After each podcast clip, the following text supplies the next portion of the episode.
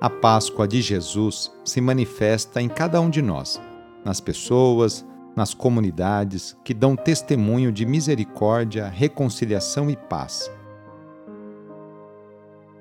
Iniciemos esta oração traçando sobre nós o sinal da cruz, sinal do amor de Deus por cada um de nós.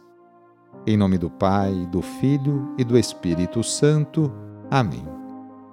Senhor nosso Deus, nosso Pai, nós cremos em vós, nós esperamos em vós, nós vos amamos, nós vos agradecemos este dia e vos damos graças porque estamos com vida Oferecemos este dia ao Senhor com todas as nossas alegrias e sofrimentos, com todos os nossos trabalhos e divertimentos. Guardai-nos do pecado e fazei de nós instrumentos de vossa paz e do vosso amor. Ajudai-nos a observar vossos santos mandamentos. Amém.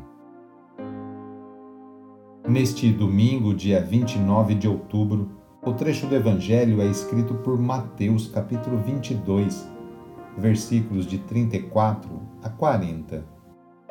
Anúncio do Evangelho de Jesus Cristo segundo Mateus.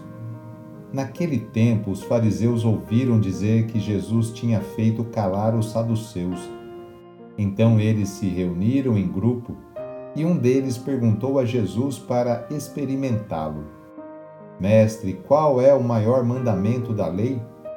Jesus respondeu: Amarás o Senhor teu Deus de todo o teu coração, de toda a tua alma e de todo o teu entendimento.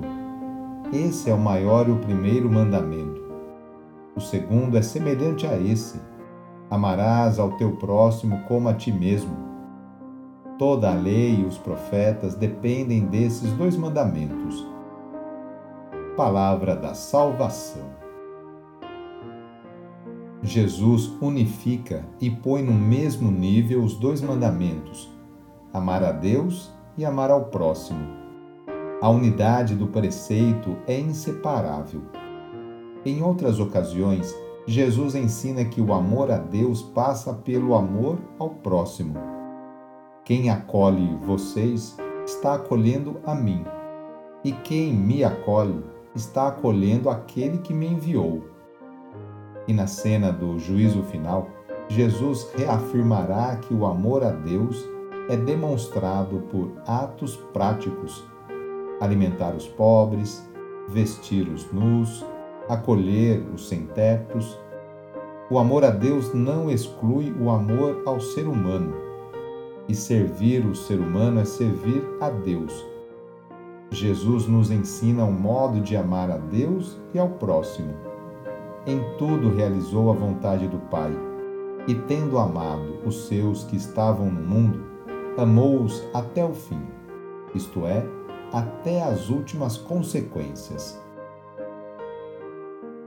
Na oração de hoje, vamos pedir especialmente a bênção para as famílias. A família é a principal responsável pela formação da consciência humana e cristã de uma pessoa. A família é a célula principal da sociedade e atualmente vemos um grande sofrimento de tantas famílias que passam por dificuldades em seus relacionamentos. Vamos fazer o seguinte: reúna sua família e vamos pedir juntos a Deus a sua bênção. Deus de misericórdia, Criador e reparador do vosso povo, que fizesses da família humana, constituída pela aliança nupcial, o sacramento de Cristo e da Igreja. Derramai a abundância das vossas bênçãos sobre esta família reunida neste momento, para que aqueles que nela vivem unidos pelo amor sejam fervorosos no espírito, assíduos na oração, solícitos uns pelos outros, atentos às necessidades de todos e deem testemunho da fé pela palavra e pelo exemplo por nosso Senhor Jesus Cristo. Amém. A nossa proteção está no nome do Senhor, que fez o céu e a terra. O Senhor esteja convosco, Ele está no meio de nós. Pela intercessão do apóstolo São Tomé, desça sobre você, sobre a sua família, sobre as suas intenções a bênção do Deus Todo-Poderoso. Pai, Filho e Espírito Santo. Amém. Que Deus Todo-Poderoso vos livre sempre de toda adversidade e derrame sobre você, sobre o seu coração, as suas bênçãos. Sou padre Edmilson Moraes, salesiano de Dom Bosco e moro atualmente no Colégio Salesiano Santa Terezinha. Um abraço e até mais!